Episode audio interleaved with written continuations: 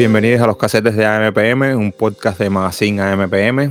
Hoy tenemos una edición especial en el marco del el festival y la feria Cuba Disco, esta gran celebración de, de la música cubana que este año tiene como país invitado a España. Precisamente por esta razón y con el apoyo de la Consejería Cultural de la Embajada de España hemos preparado un par de episodios dedicados a hablar un poco de las músicas de España y su relación con Cuba.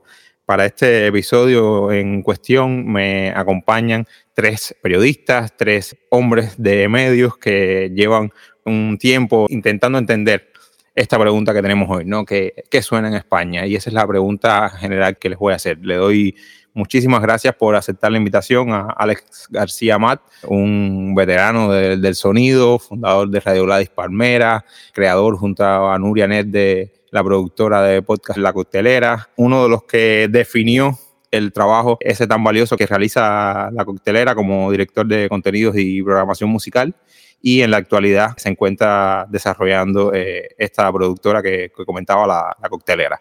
Además, me acompaña José Fajardo, periodista, sobre todo del entorno cultural y, de la música, un hermano que conocí en Colombia y creo que tiene esa conexión de colombiano por adopción que también siento yo y que actualmente conduce en Radio Live Palmera junto a Alan Capo el, el programa ¿Qué onda? y también llevan la sección de, Mordiscos en la cual analizan novedades iberoamericanas. Y por último me acompaña Yeray Iborra, que es un periodista que lleva desde el año 2009 explicando historias en Público Marea, diario.net o Paneca. Ha dedicado gran parte de su tiempo a hablar sobre música en medios como Mundo Sonoro, Radio Primavera Sound, Rock de Luz e Indie Spot. También ha publicado el libro Vida Mantera, Retrato Circular de la Venta Ambulante. Repito una vez más las gracias por aceptar la, invitación y bueno, la gran pregunta que, está flotando sobre esto es, es, esa. Yo sé que es una pregunta muy generalista, que vivimos en una realidad fragmentada, que es poliédrica, pero a partir de sus experiencias particulares y de sus miradas, ¿a qué suena España hoy? Le doy la palabra en ese mismo orden en que los presenté, Alex, José y Geray. De acuerdo, pues muchísimas gracias por la invitación. Qué lástima que no podamos estar frente a frente, pero bueno, ya nos hemos acostumbrado también a esta nueva realidad, ¿no? que es la de, la de estar todo el día prácticamente frente, frente a una pantalla.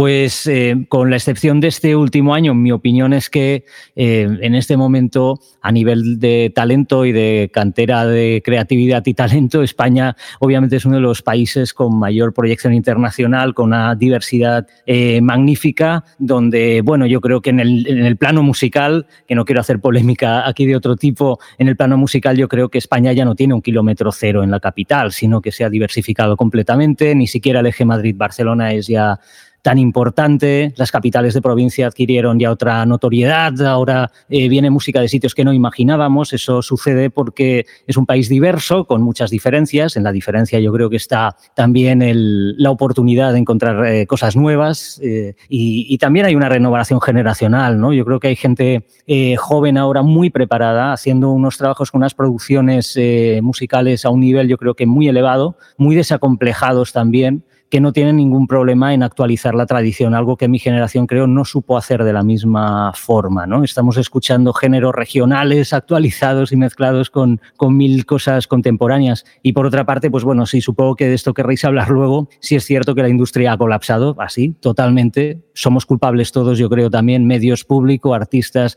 y las mismas discográficas. Ese es otro tema muy amplio. Pero bueno, eh, la puntilla ha sido el COVID, pero eso da lugar, yo creo, a otro escenario muy distinto donde habrá que reinventar eso es mi, mi opinión así a, a, grosso modo. Bueno, yo soy, soy José. Muchas gracias, Rafa, por esa presentación tan hermosa y por invitarnos aquí a, a charlar. Y me sumo a lo que ha dicho Alex en todo, eh, que ojalá estuviéramos eh, cara a cara y nos pudiéramos ver. Ojalá prontito eh, allí en Cuba o, o aquí en, en, Madrid, en Barcelona, donde, donde puedas venir, Rafa. Está súper invitado. Y, me sumo también a lo que decía Alex de, que a lo que suena España hoy esa, a, esa diversidad que, representa el país. Eh, creo que, ha habido, por lo menos para mí, la revolución más importante que ha habido en, la música eh, en estos últimos años y el movimiento que de verdad está cambiando la, música en España ahora mismo viene desde abajo y desde las periferias. Eh, y está centrado en esa recuperación de, la tradición desde una óptica moderna. Eh, hace poquito hablaba con, Julia de Castro, ella es de, Ávila, en el interior de España, y es, una de las personas, ella es historiadora del arte, además de, cantante, artista, actriz, y, tiene un discurso muy interesante precisamente sobre esto, ¿no? sobre por qué ahora en España Decía Alex que, la generación anterior quizá no supo eh, reivindicar las tradiciones y, poner en valor ¿no? de esa, esa, esa cultura eh, que, tenemos en España, en las diversas regiones. Y Julia de Castro decía que, bueno, que también venía de, la herencia de la dictadura franquista que, por desgracia, eh, sufrimos en España durante más de cuatro décadas del siglo pasado y, que eso había, había generado muchos prejuicios ¿no? y de algún modo eh, habíamos mirado más hacia Inglaterra, hacia Estados Unidos que hacia lo nuestro, y porque se, asociaba a algo que nos habían impuesto, ¿no? las tradiciones se las había, se había, apropiado de ellas, digamos, la, dictadura, y eso poco a poco eh, ha, ido, ha ido venciéndose ese, estigma, ese trauma, y los creadores, por suerte, están, están volviendo a mirar a la tradición y, de una forma muy bonita, ¿no? Eh, recuperándolo con, con, una óptica moderna, mezclándolo con electrónica y haciendo algo de verdad que vale la pena. Eh, hay, muchas, hay muchas aproximaciones a este nuevo sonido desde las tradiciones. A mí me gusta especialmente eh, lo que está haciendo Bayuca en, Galicia. Él acaba de sacar un nuevo disco con, el sello Raso Estudio, que además es de, de, mi colega Alan Keipo, con el que comparto el programa que onda ahí en, en, Gladys Palmera. Y lo que hace Bayuca es bonito porque quizá muchos otros eh, han tratado de, de mezclar ¿no? ese sonido de la Galicia rural, de las gaitas, de las flautas con electrónica, con tecno, pero no, no siempre ha sonado algo especial o algo original y él sí que consigue eh, que sea aportar algo nuevo. ¿no? Creo que en Galicia, eh, ahí en el norte de España, en el noroeste de España, están pasando un mogollón de cosas interesantes, ya no solo con Bayuca, sino Soseloy Romero, Aliboria, Nebua, Falla. Y bueno, en, Andalucía siempre han sucedido un montón de cosas, siempre ha estado a la vanguardia eh, a partir del flamenco y de la renovación del flamenco. Eh, ahora mismo, pues como decía Alex, ya iremos hablando ¿no? en, este ratito que vamos a, compartir, pero me vienen a la cabeza nombres como, como Califato 3x4, Le Parody, Los Voluble o María José Yergo, y así en todas las regiones de España. Eh, no, desde luego que, va más allá, como decía también eh, Alex, de, Madrid y Barcelona, y en Asturias está Rodrigo Cuevas, eh, bueno, en, Extremadura está, está Ruiseñor, en Aragón está Edoipe, hay un mogollón de cosas, así que cedo, cedo la palabra a mi colega y hermano Geray y, seguiremos hablando. ¿Qué tal, chicos? la verdad, un placer, Rafa, estar aquí con vosotros y me ha tocado bailar con la más fea, con el más feo, por no caer en un prejuicio de género, porque al ser el tercero, eh, creo que Alex ha hecho eh, una panorámica maravillosa sobre en qué situación estamos, ¿no? Yo supongo que irá saliendo, pero tal vez haría algo más de, de hincapié en qué problemas ¿no? Eh, puede deparar en las nuevas formaciones y, en, el circuito, en los circuitos sobre todo eh, locales, ¿no? regionales, como estamos hablando, que tal vez sean los más afectados tras la crisis eh, del coronavirus y qué, puede implicar eso para la música, porque está claro que a nivel de producción la música ha ido mucho más allá, ¿no? o sea, con redes y demás Creo que el análisis es más que acertado, o sea, todo está yendo muy rápido, prácticamente no nos dimos cuenta que pasaron las músicas urbanas y ya nos encontramos ante nuevos paradigmas. Eh, y después eh, José, que está al quite, evidentemente, de, todo lo que se cuece, eh, ha hecho también un análisis precioso sobre las músicas, tal vez olvidadas, ¿no? Siendo José, habiéndole visto la semana pasada allí en Madrid, sabiendo perfectamente desde dónde habla, ¿no? Siendo yo de Barcelona también, sabiendo desde dónde hablo, siendo la capital de, de Cataluña en este caso, y por tanto, ¿no? Pues jugando esos papeles centralizadores, está claro que están pasando muchas cosas y que ya no hace tanto falta eh, ir a Madrid o a Barcelona, ¿no? Respetar esos puentes que hablaba Alex para encontrar eh, propuestas interesantes y para ver que eso, ¿no? Que de alguna manera hay heridas que van cerrando o que como mínimo se suturan de otra forma.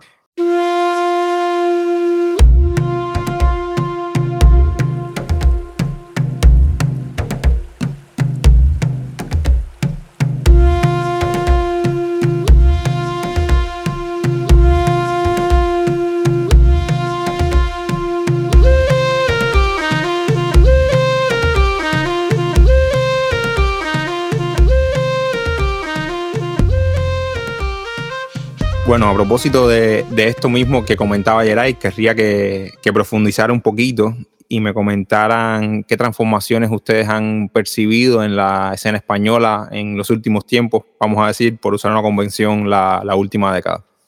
Creo que no deja de ser un poco recoger eh, lo que vienen apuntado Alex y José, ¿no? O sea, la música eh, española había pecado durante mucho tiempo de eso, de mirarse mucho el ombligo hacia las capitales, y sobre todo, aunque el sur ha sido un espacio minorizado, eh, sí que había tenido músicas como el flamenco que sí que habían ido evolucionando y aportando eh, nuevas sonoridades, pero sí que ha habido una apertura ¿no? hacia, hacia nuevos sonidos, hacia nuevas ideas y sobre todo creo que aunque todas esas ideas y esos sonidos puedan venir de raíz, han acabado pasando por una vanguardia que no ha dictado bien bien tampoco ninguna innovación, digamos, en España. Es decir, eh, hay un sonido globalizado a raíz de lo que se denominó de forma bruta estéticamente el trap, que nunca fue trap en sí, ¿no? que el trap se quedó en Atlanta y allí sigue,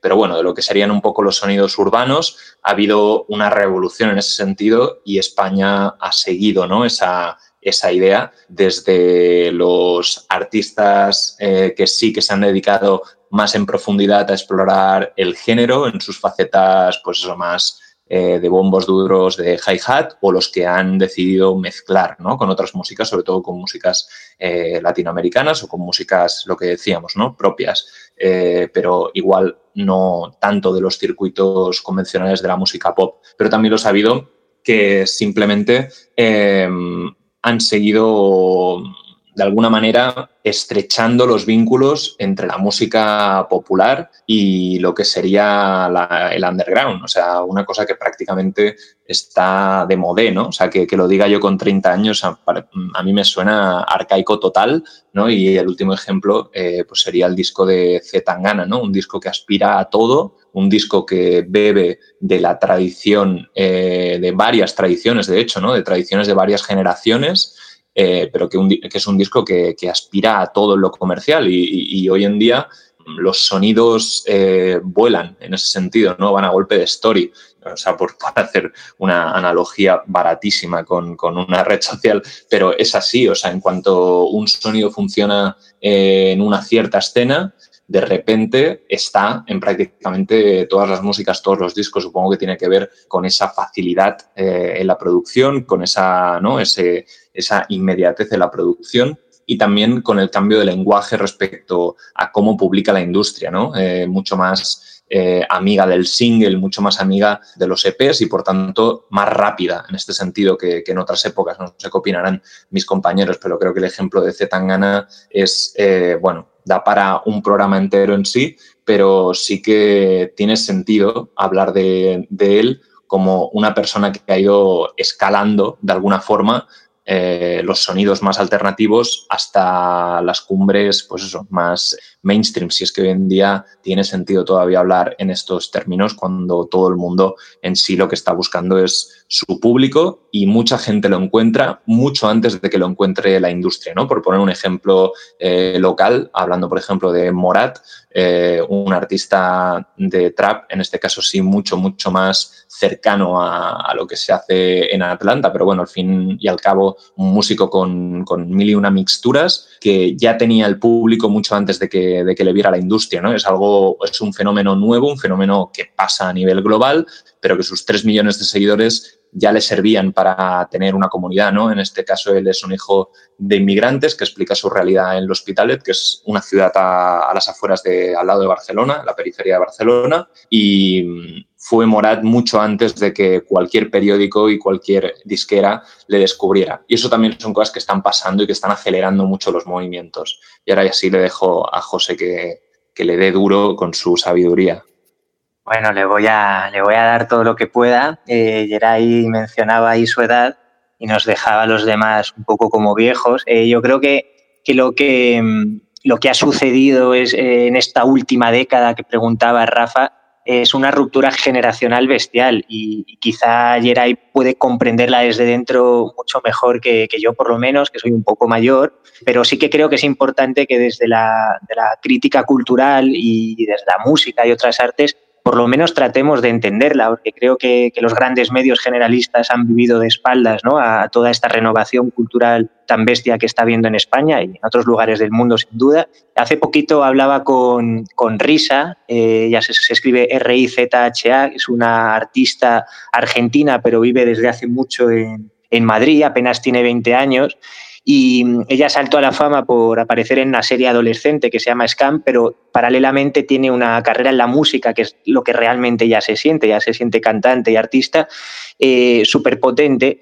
Y hablaba precisamente de todo eso, ¿no? que, representa a su, a su, generación y que ha generado este, este bache con, con las generaciones más mayores, pues ese, esos mundos propios de las subculturas de Internet, esas nuevas plataformas como TikTok o Spotify que están cambiando cómo, cómo vivimos la música o cómo nos acercamos, cómo consumimos y cómo los artistas se, se, expresan y, venden su, su, música o, la difunden, eh, una capacidad de ser autosuficientes y también un espíritu colaborativo, con una falta de prejuicios muy guay que creo que, los mayores teníamos todavía y, ellos son capaces de saltar de género en género, de, colaborar eh, reggaetoneros con raperos y quitarse las etiquetas, ¿no? que creo que ha sido algo muy nocivo en, la cultura y que como sabes Rafa en, nuestro programa en qué onda es algo que reivindicamos, ¿no? el, quitar las etiquetas de una vez y, los prejuicios. Eh, de, de forma paralela creo que una cosa muy importante en la música en España y que ha cambiado todo drásticamente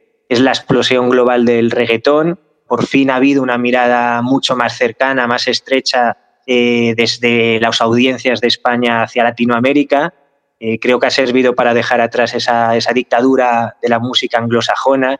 Eh, yo personalmente siento, decía Rafa en, la presentación, que, que, nos conocimos en Colombia. Yo es cierto que he vivido tres años en Colombia, pero ya antes de vivir allí sentía que tenía mucha más conexión por, por, lo que veía, por lo que hablaba, por lo que leía con Cuba, con México, con Colombia, que con Reino Unido o con Estados Unidos, pero eso no se trasladaba a la música, seguíamos influyéndonos en el, en el rock de guitarras, anglosajón, y no mirábamos apenas hacia Latinoamérica. Creo que el reggaetón, eh, esa explosión global ha cambiado eso, no hay más que mirar, ¿no? Las listas de éxitos ahora mismo en España es prácticamente todo música latina enfocada al reggaetón y sus márgenes, el dembow, el trap latino y luego música urbana nacional. Creo que es la labor de los periodistas o de los críticos musicales y críticos culturales poner en valor que la música latinoamericana no es solo reggaetón y que va mucho más allá y reivindicar pues esa escena de, del ragamorfa de la que tú me hablaste, Rafa, y de la que habéis hablado en el magazine MPM en Cuba,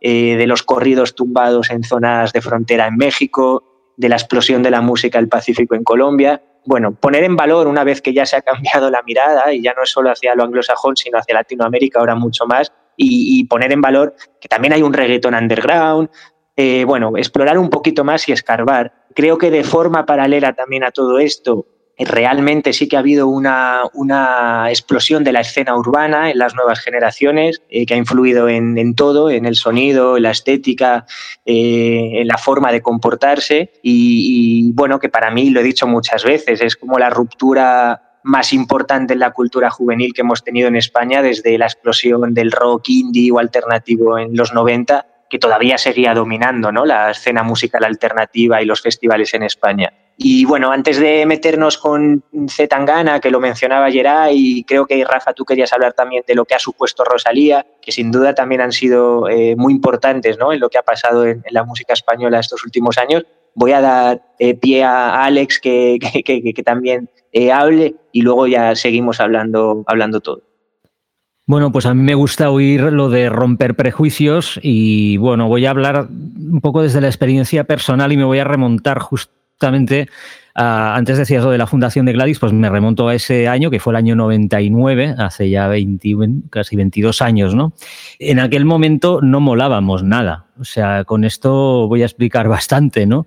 En aquel momento, hace veintipocos años, eh, cuando ya poníamos cumbia en Gladys y cuando poníamos tantas cosas, había mucha gente del sector indie que no entendía lo que estábamos haciendo y que ya te digo que no molábamos. Entonces, bueno, ese ha sido uno de los grandes avances, yo creo, eh, en este país, que además no entiendo por qué le dio la espalda de alguna forma durante años a, la música que procedía de América Latina, que no es la música latina, son las músicas latinas, hay que hablar en, en plural, ¿no? Me alegro mucho de lo que ha pasado en los últimos 20 años, ¿no? Aparte de las, eh, obviamente, de la renovación y actualización de las músicas regionales, aparte también del reencuentro con el flamenco y, la, expansión que ha supuesto eso, luego tocamos eso, obviamente, también, pues ha sido el reencuentro con América Latina y el, que esas músicas no solo se han importado, sino que se, las ha hecho propia un montón de gente manipulándolas a su antojo y actualizando, que es la palabra que a mí me gusta emplear, ¿no? De alguna forma. Yo creo que esa es una de las grandes, grandes eh, cosas que han sucedido en este país en los últimos años y muchas otras. La otra tiene que ver también con, lo decía antes, con la preparación de los músicos jóvenes que realmente están haciendo unas producciones que nada tienen que envidiar. Tú hace años escuchabas discos hechos aquí sin ánimo de desmerecer, ¿eh? pero hablo en términos de producción sonora y, hombre, había unas ciertas diferencias y parece que siempre tenías que llamar a un productor de fuera. Pero Oye, eh, ahora hay gente aquí como Nico Roch o Ferran Palau o, que están haciendo un sonido absolutamente actualizado que bien pudiera enlazar con Beco, con muchas otras cosas, o Magic Brother and Mystic Sister aquí en Barcelona también haciendo una psicodelia que a lo mejor Dapton podría fichar también eso y grabarlo en analógico, no sé. Quiero decirte que eh, hemos avanzado enormemente, no me quiero enrollar más, que está ahí el tiempo pasando a de huello. Se están muriendo de envidia las flores, las estrellas y la marbella. Porque Dios te hizo Lola más bonita que a todas ellas.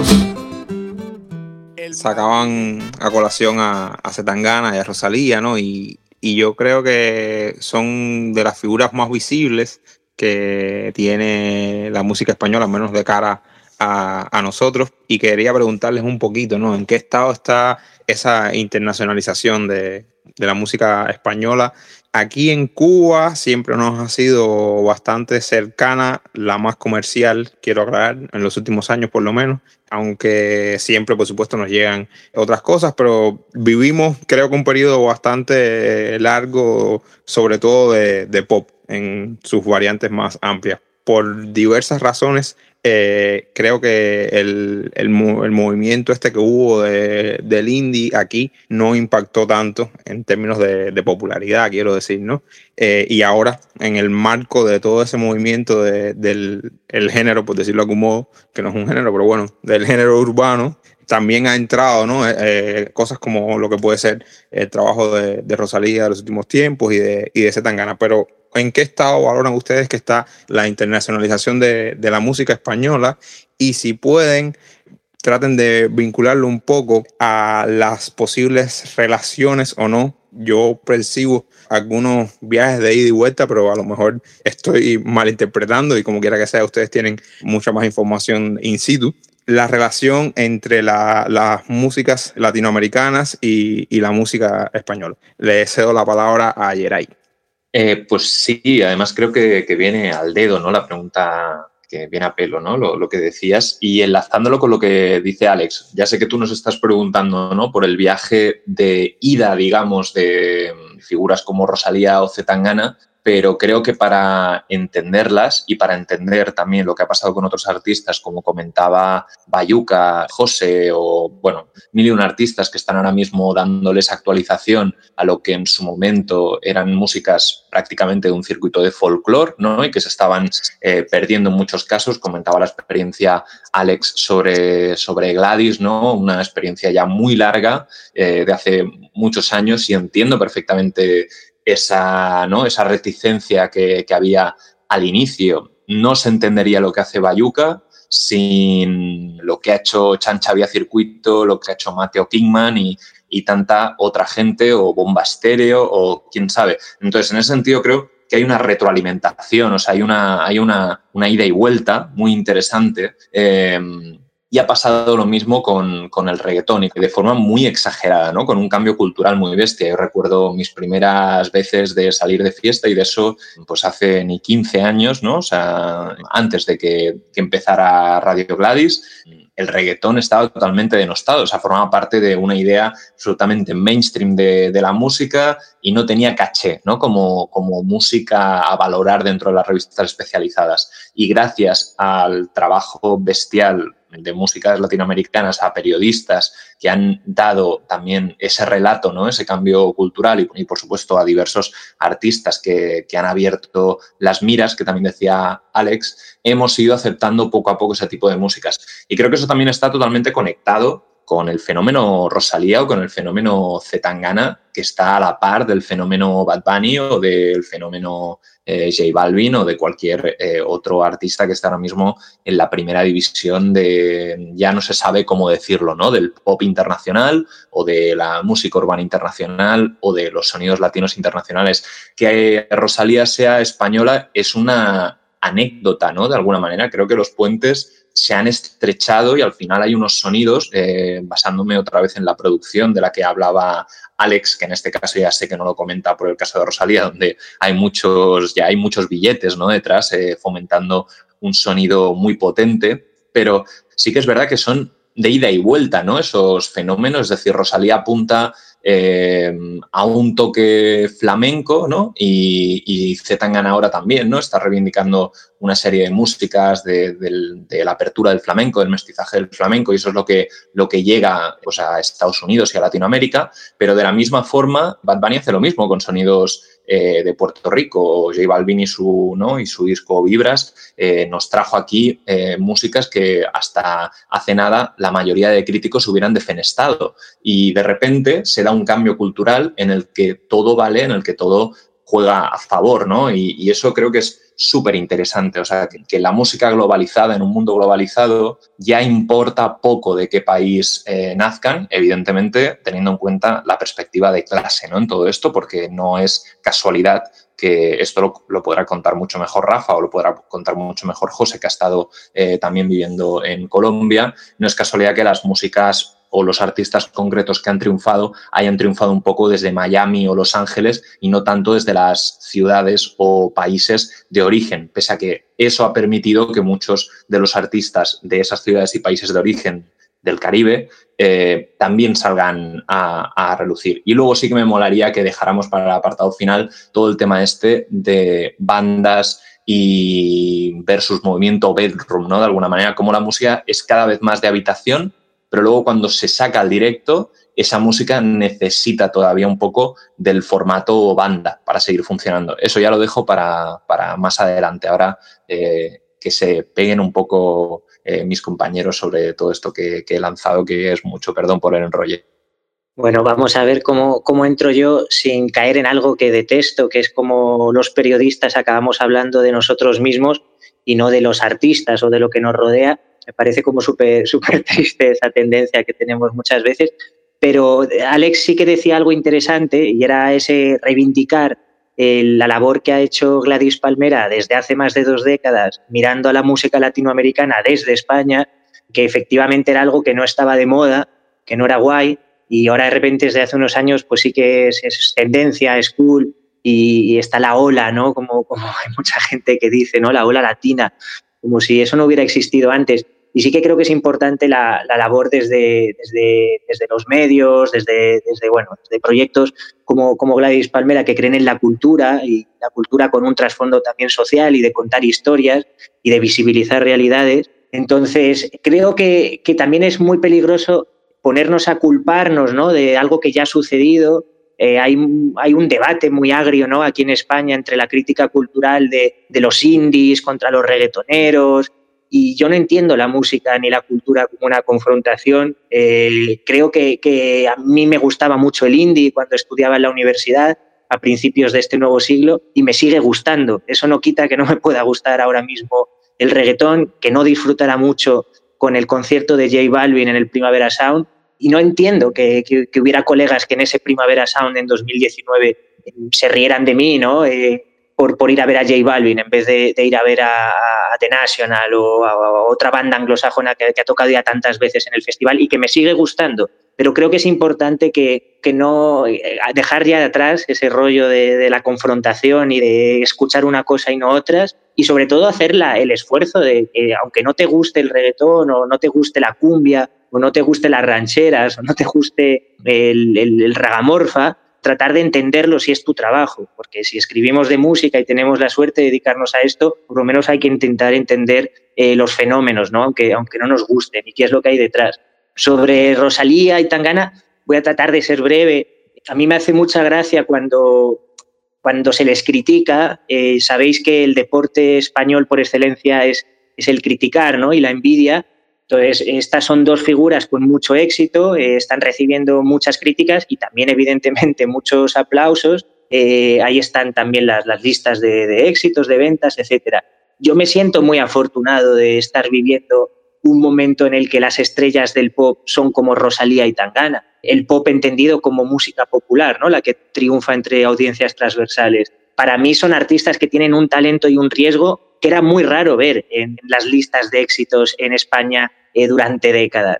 Entonces, que una chica tan joven de Barcelona eh, que fusiona una formación eh, el flamenco desde muy pequeñita, con una voz poderosa y lo mezcla con electrónica experimental y ritmos latinos de vanguardia, o que un madrileño que, viene del rap más subterráneo de la capital y se convierte en una figura extrapolable eh, América con una visión tremenda para identificar tendencias eh, que funcionan y ese olfato creativo triunfen, pues para mí es una buena noticia, la verdad. Eh, luego, evidentemente, cada uno, y, aquí voy a ceder la palabra a Alex, que sé que, que quería hablar de, de Tangana ¿no? y dar su opinión, cada uno le podrá gustar más o menos, pero para mí es una gran noticia que haya habido ese cambio ¿no? y que haya ese riesgo y esa creatividad en estos artistas que están liderando ahora las listas. Y, y nada, doy paso a Alex y seguimos hablando. Ok, pero espérate, que, que, antes de llegar a Tangana hay otras cosas, ¿no? Eh, eh, yo, yo, bueno, hablabas de la confrontación, sí, evidentemente es siempre un poco innecesaria. Lo que pasa es que la confrontación hasta cierto punto exótica sí que es necesaria para dar vida un poco y agitar las escenas eh, musicales. Quizás desde lo que hablábamos al principio de todo, de la diversidad, la diferencia y que de ahí surge la oportunidad de las cosas nuevas, ¿no? La ida y vuelta que, que aludís obviamente viene de hace muchos siglos, de hace mucho tiempo, del Caribe afroandaluz, porque precisamente el flamenco es muy negro, aparte de árabe. Me parece eh, que todavía hay algunos puristas que se niegan a reconocer ciertas cosas que están más que probadas, ¿no? Pero aparte de eso, que ya es mucho decir, porque es parte del ADN de nuestro país, y de eso demuestra una de las muchas conexiones que tenemos con Latinoamérica, eh, hubo olas posteriores también. Evidentemente la rumba catalana, que lo conocemos muy bien, estaba muy bien conectada también con, con incluso con los salseros puertorriqueños y con otras historias. Y posteriormente, y mucho más recientemente, no hay que olvidar lo que ocurrió a mitad de los 90 con Manu Chao, que fue un auténtico bombazo discográfico y fue un éxito sin precedentes, y el fenómeno de clandestino, que fue un fenómeno nuevo, distinto, que abrió una puerta. Yo no sé eso sí, a qué nivel eh, cuajó en el resto del país, pero concretamente en Barcelona y alrededores, vamos, abrió un tránsito eh, de, mil sonidos y géneros y, y, de transgresiones que no se habían visto, ¿no? O sea, me parece que fue muy interesante la escena mestiza. Luego, pues como pasa muchas veces, se agotó, eh, se consumió en sus propias cenizas, también víctima del, en fin, del apropiacionismo también, de, de, la oportunidad que le vieron algunas discográficas y, de, y, bueno, y la falta de renovación. Pero luego vinieron otras cosas magníficas. Y en cuanto a eh, los mencionados eh, Rosalía o Tangana, bueno, eh, yo también comparto con José que me gusta eh, formar parte eh, de un momento en el que unos artistas de aquí brillan con luz propia en el panorama comercial internacional de esta manera, ¿no? Son la punta del iceberg. Creo que por debajo hay cosas mucho más alternativas. Esto hablo a nivel personal. Rosalía ha cogido lo de aquí, lo de allí. Y hombre, yo creo que también se necesita que la industria se haga grande. Eh, necesitamos Rosalías para que haya otras cosas. Creo que eso es, es, es, es básico para que las cosas funcionen y, progresen. De Tangana no sé si queréis hablar ahora. El, el problema con Tangana es que, vamos a ver, a mí su disco, eh, ¿sabéis qué pasa? Que soy, soy demasiado analítico a veces. Eh, no me funciona porque creo que tiene, creo que es fallido a nivel de producción sonora y musical en muchas cosas que si viniera algún amigo que hace mastering en estudios os podría hablar de eso y tal. Ya sé que no se puede analizar un disco desde ese punto de vista, pero voy más allá. Cuando vi el Tiny Desk, que me parece monumentalmente filmado, maravillosamente, exquisitamente rodado, el Tiny Desk hizo Tangana, eh, me he pasado varios días repitiendo y viéndolo porque digo, me está gustando, he estado criticando a este tío un montón de tiempo y me está gustando, me está emocionando, pero me ha despertado otras preguntas y otros interrogantes y al hablar con músicos de una cierta edad o gente con de una cierta posición dentro de, por ejemplo, el flamenco y gente muy renovadora, ojo, y no voy a dar ni un nombre, ¿eh? me cuestionan algo, me dicen, bueno, sí, es que es muy cinematográfico. Dice, nosotros hemos vivido muchas de esas eh, fiestas en torno a una mesa, como se plantea y tal. Dice, pero hay algo ahí que no es de verdad. Y eso me lo han dicho ya dos personas. Esa es, esa es, la duda que me arroja, claro, cuando me dijeron esto me quedé otra vez chafado. Digo, coño, ahora que me estaba gustando un poco.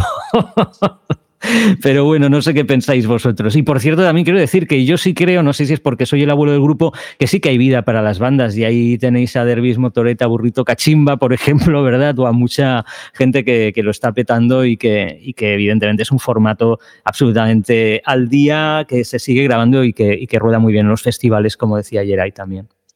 Pues buenísimo. Eh, ya les voy a dejar la mesa servida para que, sigan en, los minutos que nos quedan a partir de ese mismo que, están hablando, que, veo, me, encanta que, que Setangana sea una manzana de la discordia y, quería darle las gracias a, a Yeray por, por apuntar esa, esas dos cuestiones ¿no? que, han estado gravitando eh, en la conversación. ¿no? Por un lado, la, la desintegración de, de, las fronteras, eh, un término ya hasta físico, incluso no solo en términos genéricos, sino en términos físicos, ¿no? De que un artista ya no es de ningún lugar, incluso para el pop. O sea, eso es algo que las músicas en un sentido amplio siempre han eh, entendido y han asimilado. Las culturas siempre han sido espacios de, colisión, de trasvase, pero estamos viviendo hoy eso dentro del pop, ¿no? Y es algo bastante interesante. Y también, eh, como apuntaba era ahí, por supuesto, ¿no? A partir de esto, el carácter clasista que está teniendo todo esto, ¿no? Y en el caso de,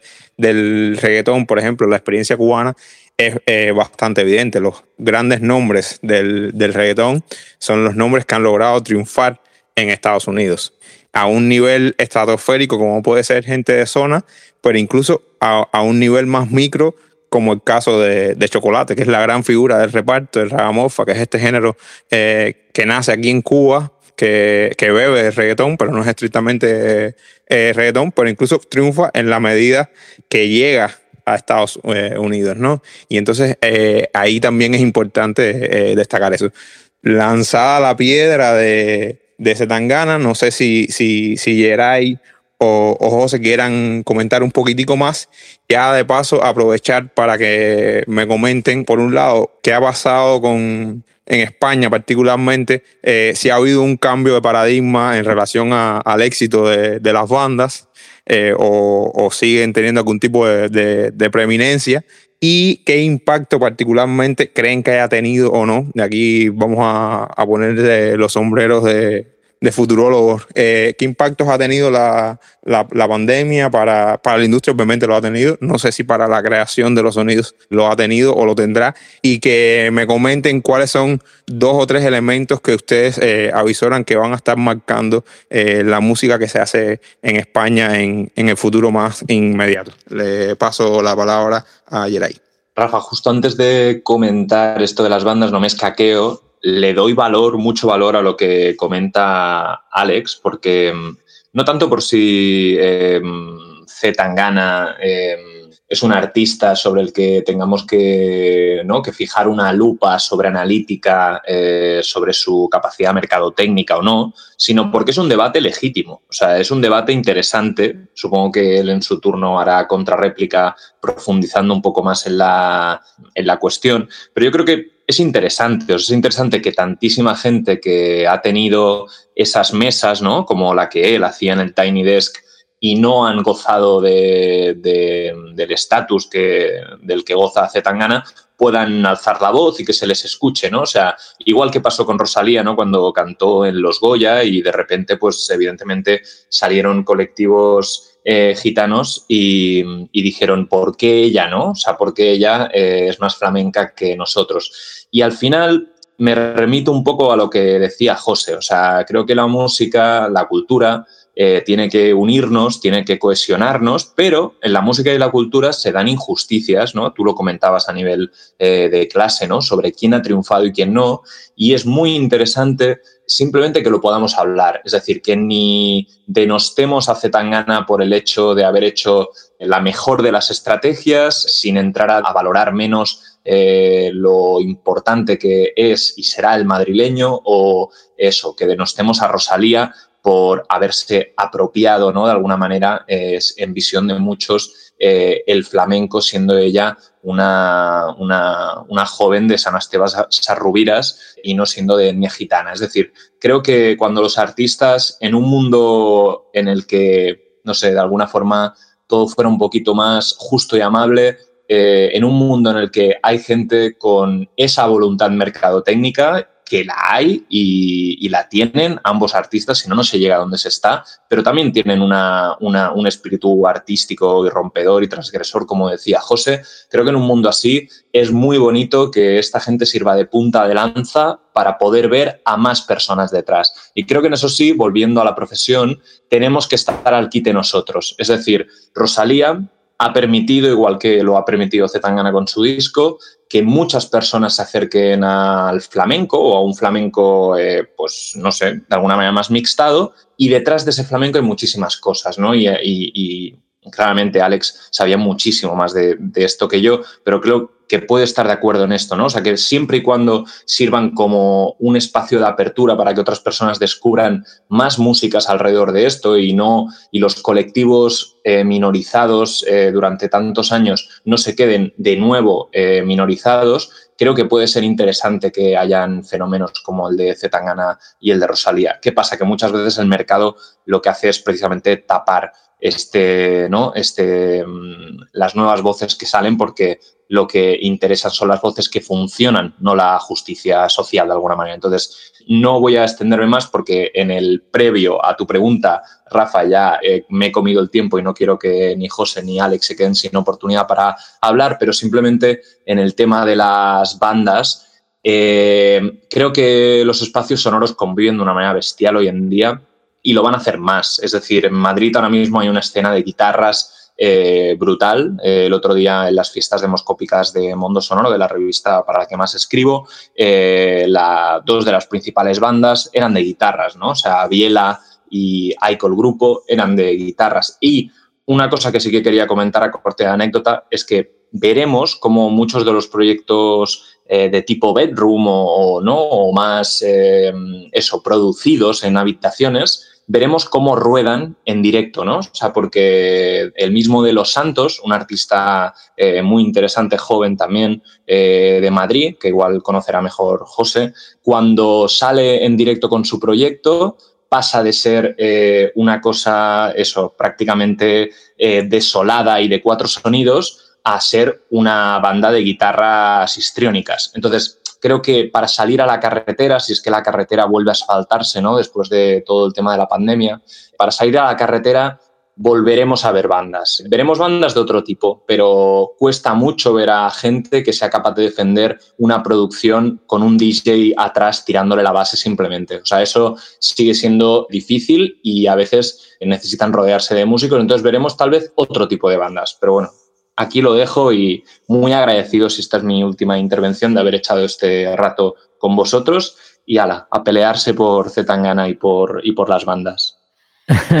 Oye, buenísimo, Geray. No, no, eh, si en el fondo estamos, yo creo que bastante de acuerdo. A mí no me gusta nada esa palabrilla del apropiacionismo. O sea, la gente está que, que, que se enfada eh, porque alguien haga algo sí, sí es flamenca, aún, con menos sentido por lo que estaba diciendo yo antes, que el flamenco siempre se ha caracterizado por sumar capas y capas y por los diálogos de ida y vuelta, ¿no? Hablaba antes, insisto, del, del, Caribe afroandaluz, ¿no? Bueno, pues, pues adelante con Rosalía. Si yo pienso que em, cuando digo lo de la autenticidad Me refiero, tiene que haber siempre algo arriba, como Rosalía o Tangana. Eso es bueno porque eso genera industria y abre el mercado y detrás vienen otras muchas cosas. Yo creo que es como compararlo un poco con, con el tema audiovisual en España. Hemos pasado de hacer series como Farmacia de Guardia, eh, que no tengo nada en contra, a cosas increíbles en Netflix, ¿no? Y el nivel de producción eh, es, cuántico el salto que se ha pegado. Pues lo mismo está pasando a nivel musical. Un producto que termina siendo eh, protagonista en, galas de premios increíbles en Norteamérica, eh, pues eh, y que surge de aquí me parece que es digno de, de aplaudirse, por supuesto.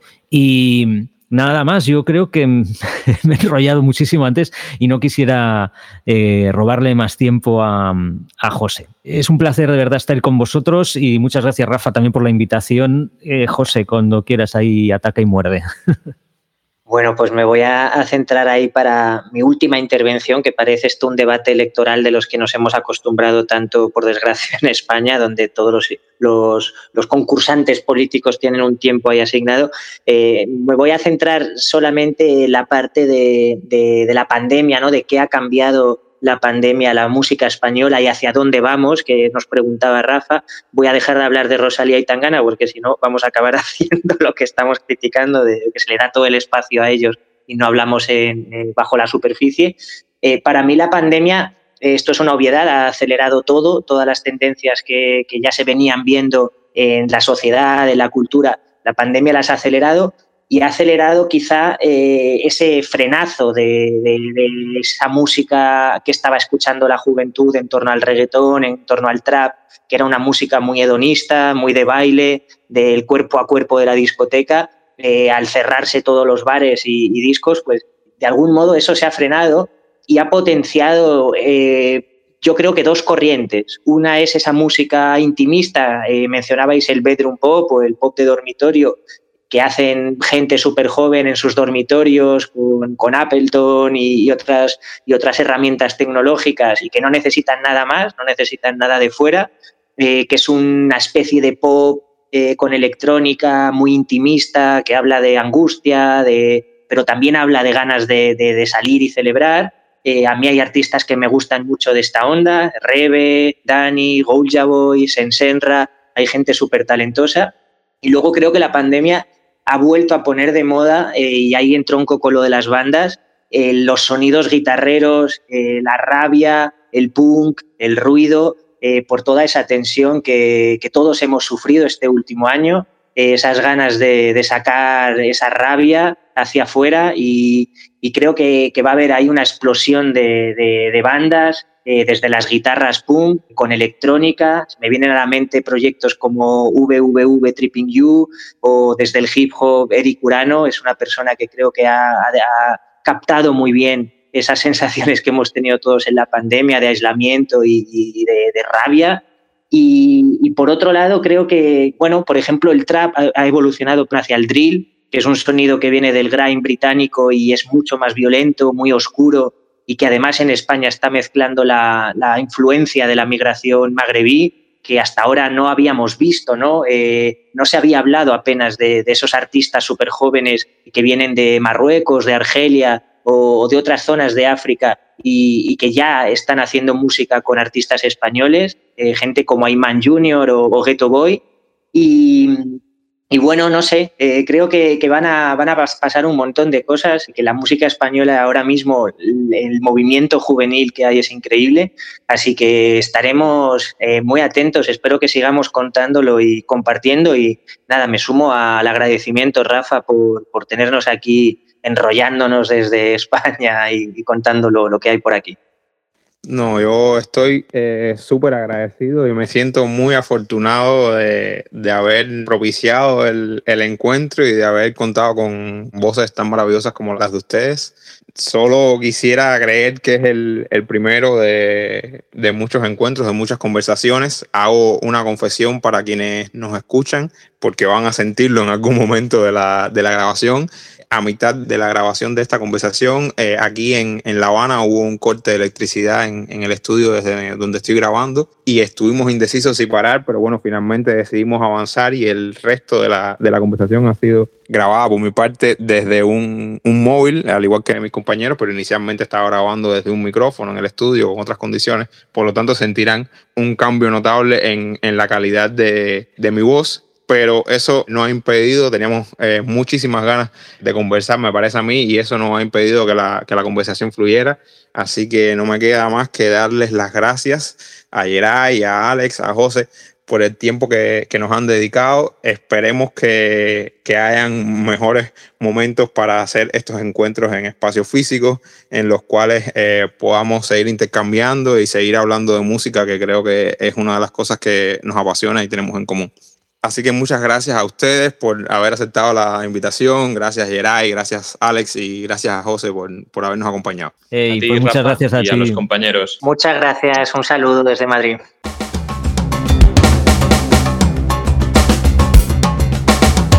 Recuerda que puedes escucharnos en nuestro sitio web www.magazineampm.com, en Spotify o tu plataforma de podcast favorita o seguirnos en las redes sociales como arroba para tener la foto más completa de lo que sucede en Cuba en materia de música.